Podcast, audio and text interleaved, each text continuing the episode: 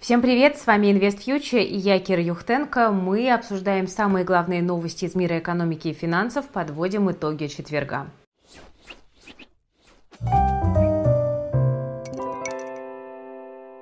Друзья, сначала маленький анонс от нашей команды. Смотрите, очень много вопросов от вас по российскому рынку в последнее время. Я знаю, что многие не понимают, во-первых, стоит ли фиксировать убытки, а во-вторых, стоит ли покупать отдельные российские акции сейчас, чтобы заработать. Да, насколько оправдан этот риск, который все понимают. Да, но рискнуть все-таки хочется, потому что многим видится возможности в текущей ситуации. Смотрите, для ответов на эти вопросы у нас на нашей образовательной платформе в есть специальный формат. Он называется инвестиционный комитет. Там собирается команда профессиональных аналитиков и прожаривает сектор на протяжении там, часа, полутора, разбирает всех основных игроков и отвечает на вопросы аудитории. Мы в рамках инвесткомитетов уже разбирали нефтегазовый, финансовый сектор, IT, телекомы, застройщиков, золотодобытчиков и регулярно продолжаем делать такие комитеты. Записи прошедших мероприятий доступны у нас на платформе, они, собственно говоря, доступны любому подписчику и в плюс. Ну а совсем скоро, уже 5 мая в 17.00 у нас пройдет инвесткомитет по очень важному сектору, по которому больше всего вопросов. Это энергетический сектор. Потому что традиционно принято считать, что он как бы защитный в кризис. Но вопрос, как он отработает в 2022 году в России в очень специфических условиях.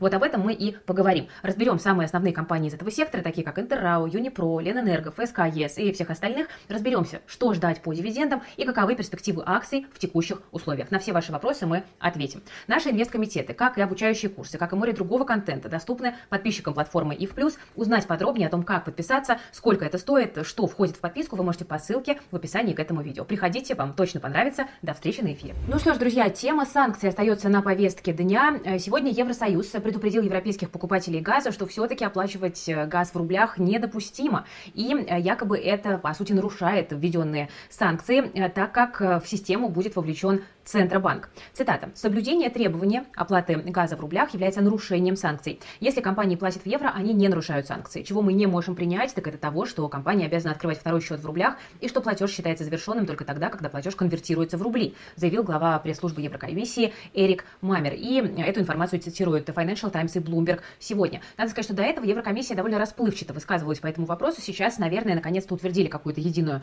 э, позицию. При этом э, мы с вами накануне обсуждали, что э, несколько стран стран уже открыли счета для оплаты газа в рублях, и 4, по информации Bloomberg, уже завершили первые платежи. Но Еврокомиссия теперь называет это обходом санкций. «Газпром» сегодня, например, заявил, что Польша, кстати, продолжает покупать российский газ, несмотря на то, что попытки заплатить в евро не прошли, и формально «Газпром» отключил поставки газа в Польшу. Но дело в том, что делает она это не напрямую, а через Германию, как мы, кстати, предполагали во вчерашнем нашем обзоре. Но, в общем, ситуация остается пока довольно напряженной, потому что ни одна, ни другая сторона сейчас не может отказаться друг от друга при всем желании. Вот мы видим а, такие дипломатические хождения вокруг этой темы, которые, в общем-то, пока ни к чему особенно не приводят. Тем временем Bloomberg пишет о том, что изменилась позиция Германии в отношении новых санкций, и сейчас Германия готова обсудить включение в шестой пакет санкций Евросоюза поэтапное эмбарго на российскую нефть и ограничения против Сбера. Хотя э, ранее э, Сбер под полные санкции вроде бы не планировалось вводить, потому что это могло бы повредить операциям, связанным с оплатой энергоносителей. Но теперь Германия перешла к альтернативным поставщикам энергии, готова рассмотреть эти предложения. То есть Германия, как один из последних бастионов, который э, возражал против э, вот этого жесткого шестого пакета санкций, кажется, э, сдается. А Урсула фон дер Ляйен, глава Еврокомиссии, заявила, что новый пакет санкций готовится, об этом говорили еще в середине апреля, и ограничения коснутся банковского сектора и энергетики. По ее словам, Европа находится в процессе разработки умных механизмов, которые помогут ей отказаться от поставок российской нефти. Но еще раз подчеркну, речь идет именно о нефти, от российского газа пока Европа отказываться не планирует, хотя рассматривает варианты сокращения потребления, в частности, из последних вариантов снижение среднеевропейской температуры, по-моему, там с 20 до 18 градусов, что уже помогло бы на несколько десятков процентов, возможно, сократить потребление газа, и при этом было бы, возможно, не очень чувствительно для потребителей. Пока вот такие версии обсуждаются. Тем временем Джо Байден направил в Конгресс инициативы, которые призваны разрешить активы, конфискованные у российских бизнесменов для оказания помощи Украине. В сообщении Белого дома отмечается, что США уже работают с союзниками и партнерами над отслеживанием активов по всему миру, и еще в марте была создана целевая группа по российским элитам, олигархам и их близким для координации работы по замораживанию и аресту активов.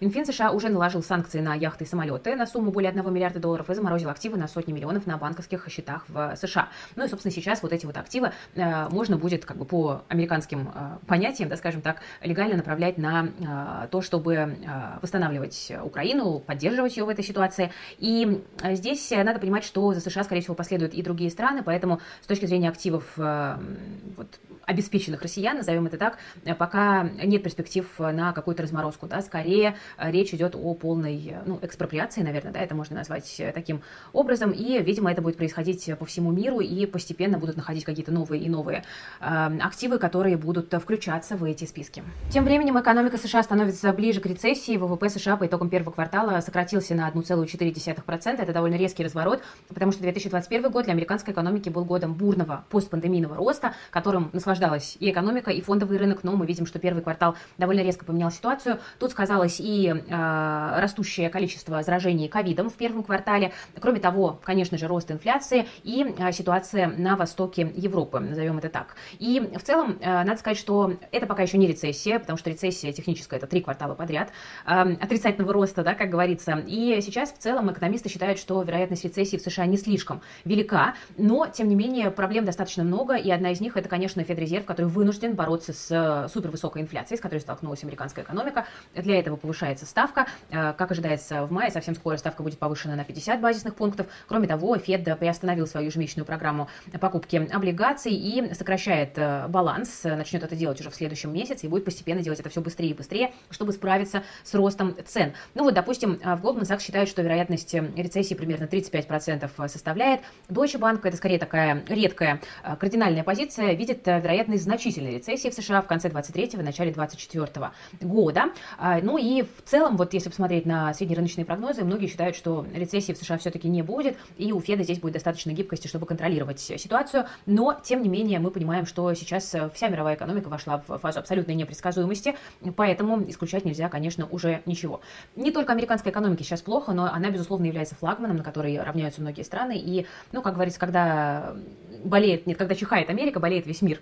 Э, так звучит поговорка, поэтому за американской экономикой мы следим, конечно, особенно внимательно. Тревога по бирже NASDAQ тем временем отменяется. Сакса Банк сообщил, что э, технологичная биржа NASDAQ продолжает все-таки работать с россиянами, несмотря на письмо, которое было распространено на прошлой неделе. Э, вот что сообщает Сакса. Все операции российских клиентов брокера Сакса Банк на бирже NASDAQ останутся доступными и после 29 апреля. И Сакса объясняет это тем, что получил уточнение от биржи по поводу обслуживания российских клиентов. Цитата. Клиенты сохранят возможность управлять рыночными позициями онлайн.